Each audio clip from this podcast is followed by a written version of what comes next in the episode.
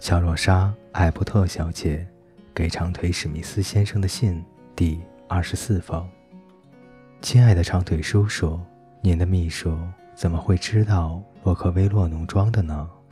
这不是套话，我确实很好奇，因为过去这个农庄曾为杰维·平莱顿先生所拥有，现在他把农场送给了他的保姆山普太太，多么有意思的巧合啊！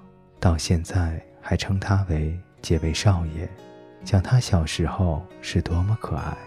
他将一小撮他小时候的卷发珍藏在盒子中，它是红色的，至少是微红的。打从他知道我认识他，就对我另眼相待了。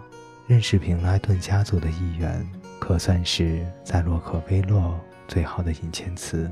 而平莱顿家族的骄傲世界为少爷，我很高兴。茱莉亚属于底层的一支。农庄越来越好玩了。昨天我坐了运草的马车，我们有三只大猪和九只猪仔。你应该看看它们的吃相，它们真的是猪。我们有无数的雏鸡、小鸭、火鸡和珍珠鸡。您本可以住在农场。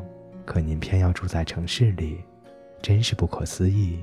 我每天的工作就是捡鸡蛋。昨天在谷仓里，我想爬着去摸一个鸟窝，黑鸡偷偷在那里下了蛋，不小心从梁上摔了下来。回去后，山姆太太看见了我摔破的膝盖，一边给我包扎，一边自言自语地说：“天哪，杰维少爷也从那里摔下来过。”就像是昨天的事，他也是摔破了这个膝盖。这里的景致优美无比，山谷、河流、浓郁的山丘和远处苍苍茫茫的大山，令人喜爱不已。每个星期我们做两次奶油，并且把奶油放置在石头砌成的冷藏室里。一道小河从下面潺潺流过，邻近的农民有脱脂器，而我们。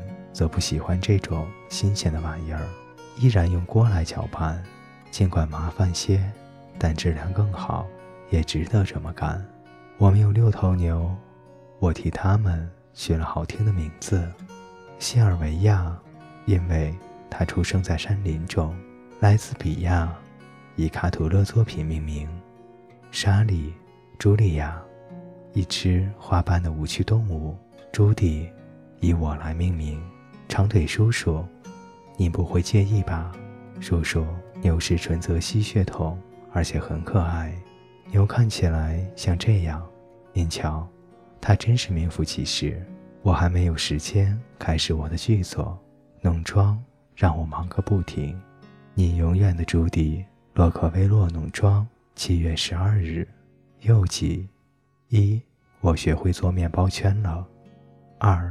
您如果想养鸡的话，我推荐奥尔平顿种，它们腿上不长毛。三，我真想送您一块我昨天做的新鲜奶油，我成了一个不错的挤奶姑娘。四，这是未来大画家乔洛莎·艾伯特赶牛回家的图。各位听众朋友，本期故事就为您播讲到这里，我们下期再见。